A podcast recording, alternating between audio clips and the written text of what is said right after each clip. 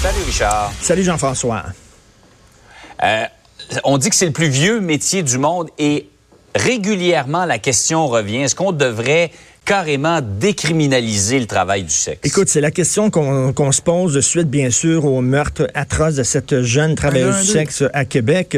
Euh, écoute, on lit aujourd'hui que le syndicat des agents de libération conditionnelle qui approuve ça euh, en disant que oui, c'est une mm. bonne stratégie qu'on ait permis à ce gars-là d'aller voir des escortes pour assouvir ses besoins sexuels. C'est comme si le gars représentait un danger pour les femmes. Il avait un lourd passé de violence contre les femmes. Puis c'est comme si on disait, ben, il peut aller voir des escortes puis s'il est violent avec eux autres, ben, c'est rien des travailleuses du sexe. Je trouve ça absolument épouvantable. Il faut se poser la question parce que il y a toujours eu de la prostitution, il va toujours en avoir. Donc, est-ce qu'il y a une façon de protéger les gens qui décident de le faire de façon volontaire. Parce que oui, il y a des jeunes filles qui sont forcées euh, de devenir travailleuses du sexe contre leur gré. On a tous vu fugueuses qui sont battues, qui sont traitées comme des esclaves. Mais il y a des hommes et des femmes qui, pour toutes sortes de raisons, euh, décident de devenir travailleurs du sexe. Est-ce qu'on peut les protéger? Comme par un exemple, un exemple. Actuellement, si, mettons, il y a quatre ou cinq filles qui veulent se mettre ensemble,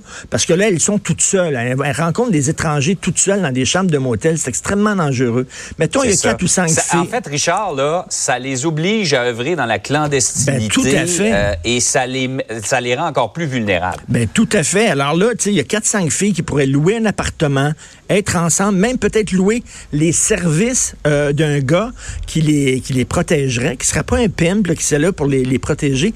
Elles peuvent pas faire ça actuellement avec la loi parce qu'on dirait qu'elles elles, elles ont une maison de débauche. Elles gèrent une maison de des débauche. Alors là, ils sont obligés de faire ça, chacune dans leur coin, ou de s'en remettre à un pimp pour leur protection avec euh, tous les mauvais côtés que ça a. Donc, tu sais, c'est comme...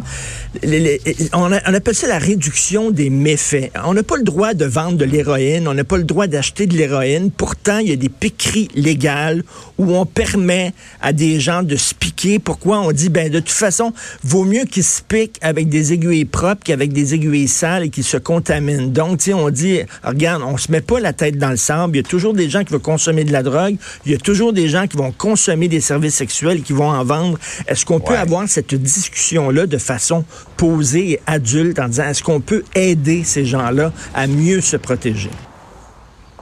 Absolument. C'est pas, c'est de reconnaître un état de fait. Ça va toujours exister de toute façon. Malheureusement. Est-ce qu'on peut s'arranger pour que ces femmes-là euh, ne paient pas de leur vie, euh, finalement, comme on l'a vu, ce qui est arrivé avec Marilyn? Tout à fait. Par ailleurs, euh, qu'est-ce que tu penses de la fin annoncée des sacs de plastique? Bravo, excellent. Et très bonne semaine hein, pour les écolos. Là. Il va y avoir une consigne sur les bouteilles. Et je disais ça, là, 72 du verre collecté par les collectes sélectives qui sont envoyés directement au dépotoir. Là, bon, aujourd'hui, il va y avoir une annonce, il va y avoir une consigne. Et là, les sacs de plastique terminés. Et ce qui est intéressant, c'est que c'est pas euh, c'est pas les écolos qui demandent la fin du sac de plastique, c'est le Conseil canadien du commerce au détail. Donc ce sont les vendeurs, les marchands eux-mêmes qui disent écoutez, il faut prendre un virage.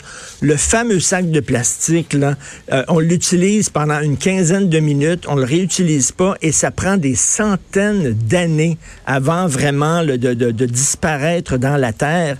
Mais il y a la gestion. là, on demande aux gens, puis effectivement, de prendre des sacs en tissu. Mais écoute, il faut bien gérer ça, le sac en tissu. Regarde.